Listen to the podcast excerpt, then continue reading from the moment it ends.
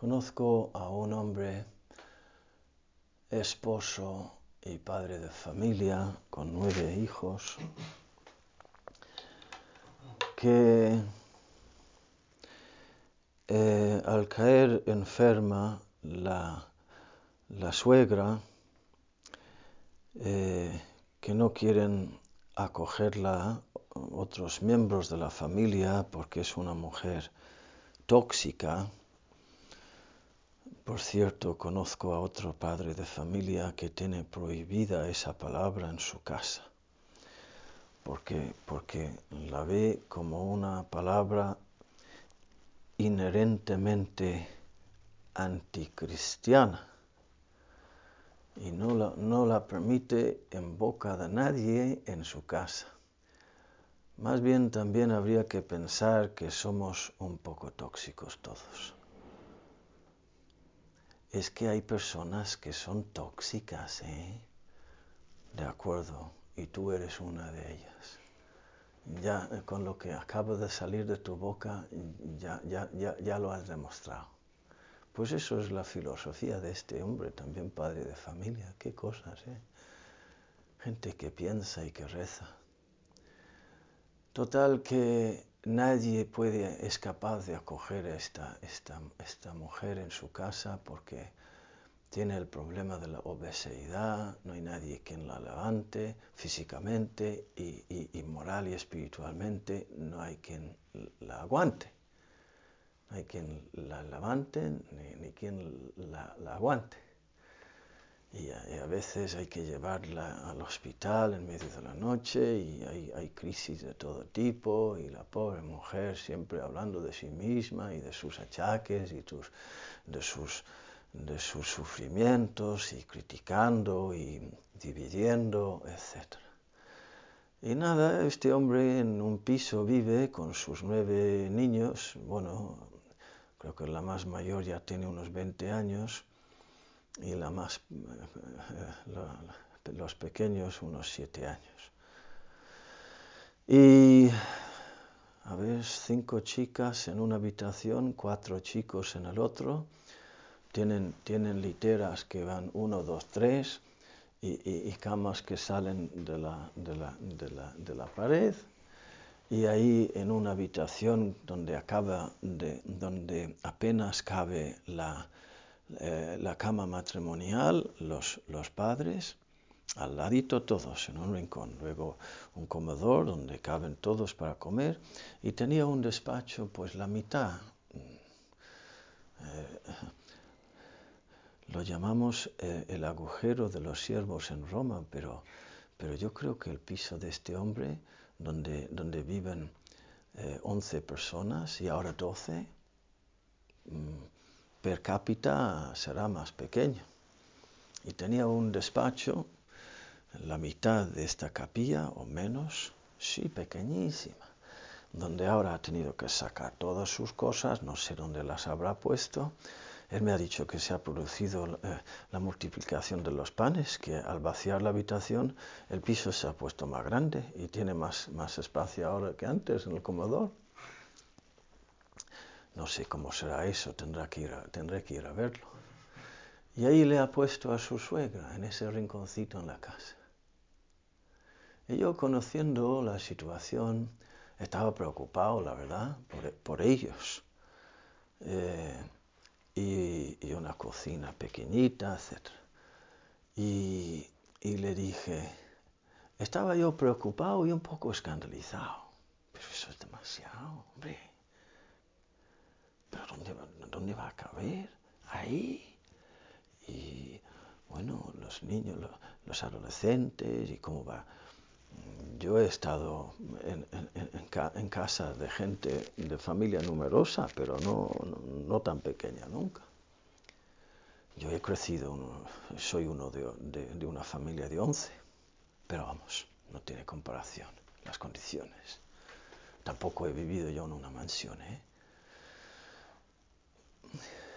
Pero, pero le dije, al oír yo el, caso, pero eh, esto es para una, para una temporada mm, fija hasta que se, hasta que se recupere o, o qué? ¿Cuánto va a durar esto? Le dije. Y él me dijo, pero la vida misma es una temporadita, hombre. Me dijo eso, me dijo eso. ¿Qué lección me dio con esa respuesta? Y su esposa igual. Y, no es una chulería tonta, saben muy bien, saben muy bien lo que, lo que traen ahora encima.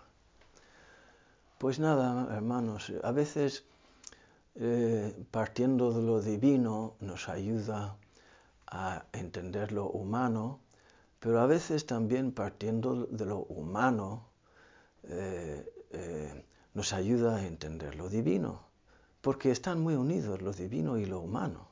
Y ahí está actuando Dios, y ahí está, y aquí es donde quiero centrarme, ahí está el Espíritu de San José. Ahí está en esa, en esa actitud, en esa libertad, porque San José es el hombre por excelencia que se deja descolocar por Dios, que no le pone límites. Yo, yo, digo que debería de ser el santo patrón San José de los insomnes y los noctámbulos, porque siempre se está levantando en medio de la noche para, para ir de viaje eh, recibe la voz del ángel y Dios le está descolocando continuamente y él obedece y con prontitud. Lo hemos oído en el Evangelio ahora, estaba descolocado, pensando en, en denunciar a la Virgen, pero no quería. Porque creo que la palabra era denunciar, repudiar. ¿Por qué? Luego hay otras, hay, distintas teorías, pero vamos, no sé, esa palabra siempre me, impresiona. De todas maneras, sea lo que sea eh, lo que pasó allí, San José estaba, el pobre. Madre mía, queriendo alejarse de la Virgen, viéndose obligado de alguna manera a alejarse de la Virgen, el amor de su vida y luego mm, vete a Belén y luego vete a, Nazaret, luego vete a Egipto, luego vuelve, luego vete para allá, luego el niño desaparece y andan angustiados, hijo mío, ¿por qué nos has hecho eso? No sabías que tu padre y yo andábamos angustiados. Y luego tiene que morir joven. Es una... Eh, recuerdo que en una ocasión eh, el padre Rafael empezó la homilía del día de hoy con esta frase. Habrá sido, no sé, hace 10, 10 años o, o más, no, 15 años por ahí. Dijo, hay muchos hombres que están dispuestos a cantar el himno de la libertad del hombre la libertad del hombre, los derechos humanos, como es liberté, fraternité, igualité, igualité, ¿no? cantan ese himno, luego vete a saber lo que sale al final, que no es ni igualdad, ni libertad, ni como fraternidad.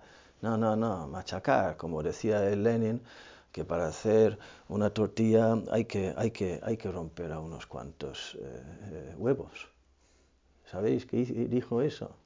Hombre, estaba hablando de un omelette, no, no, una, eh, huevos revueltos o, no era una tortilla española. To no, omelette, omelette. Pues la tortilla francesa era la Revolución Francesa y tuvieron que romper unos cuantos huevos, que, que se refiere a cabezas humanas, para hacer la mezcla. Eso dijo Lenin, ¿eh? la revolución comunista.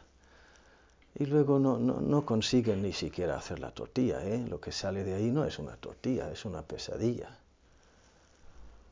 Y sin embargo los hombres se, lo tragan una y otra vez, generación tras generación, otra vez ahora están en ello. A ver, ¿dónde estaba? Eso es. El padre que dijo, hay muchos hombres que están dispuestos a dedicar su causa, perdón, a dedicar su vida a la causa de la libertad humana y los derechos humanos que cantan el himno de la libertad del hombre. Pero son pocos que cantan con su vida el himno de la libertad de Dios. Y San José es el primero entre ellos. Su vida es un cántico del himno de la libertad de Dios, que Dios es libre para hacer conmigo lo que quiera, cuanto quiera, cuando quiera, hasta donde quiera, según su voluntad. Y lo que a mí me toca es escuchar, obedecer y ponerme en marcha. Se levantó, cogió al niño y, a, su madre y, se puso en marcha. Es un hombre dinámico, dinámico. También podemos ver en él cómo se cumple se cumplen las palabras de Jesús hablando de los que nacen del Espíritu Santo que no el Espíritu Santo es como el viento, que no sabéis ni de dónde va, ni, ni, a dónde ni, de, dónde viene, ni a dónde va, así son todos los hombres que nacen del Espíritu. Pues San José no es mm, evidentemente el hombre de la carne, es un hombre, es el hombre del Espíritu, como el viento, que funciona según otros otras, eh, otros criterios, como es el caso de este hombre, este padre de familia con su suegra, en casa, que no es una casa. Ese rompe los esquemas a los hombres ricos y acomodados y aburguesados. Y rompe los, los, esquemas también a, a, a los religiosos y nos da una lección y un ejemplo para poder, para reflexionar también nosotros y para abrirnos de par en par. Es también San José el, el modelo de esposo. San José era para la Virgen María la voz de su esposo, el Espíritu Santo, porque María es esposa del Espíritu Santo, su esposo es el Espíritu Santo. María es hija del Padre, esposo del Espíritu y madre del Hijo. Entonces, el Espíritu Santo hablaba a ella a través de San José. De hecho, cuando San José ya había muerto, ella, al recibir las inspiraciones de Dios, esto es una, esto es una especulación piadosa mía, ¿eh? Fácilmente las recibía con la voz de San José. Ahí tenían una unión San José y la Virgen María es el custodián de los grandes tesoros de Dios, la Virgen María y el Niño Jesús. Muchos santos dicen que se han identificado con Cristo, se han hecho como es, se han cristificado, pero San José es el que se identifica con el Padre para Cristo y enseña al Hijo de Dios a ser hombre verdadero, auténtico, varón, porque Él es varón justo y casto. También la castidad está en la esencia de su identidad varonil, de su perfección en el amor como esposo y como padre. Y también es un, un, buen hijo del Padre Dios porque siempre le obedece y así es como puede representarle. Es la voz del Padre también, del Padre Dios en esa familia. Es la voz del Padre Dios para el Hijo de Dios. Es que es, que es grande, ¿eh? el misterio de San José es tremendo, es enorme y es Padre de toda la iglesia.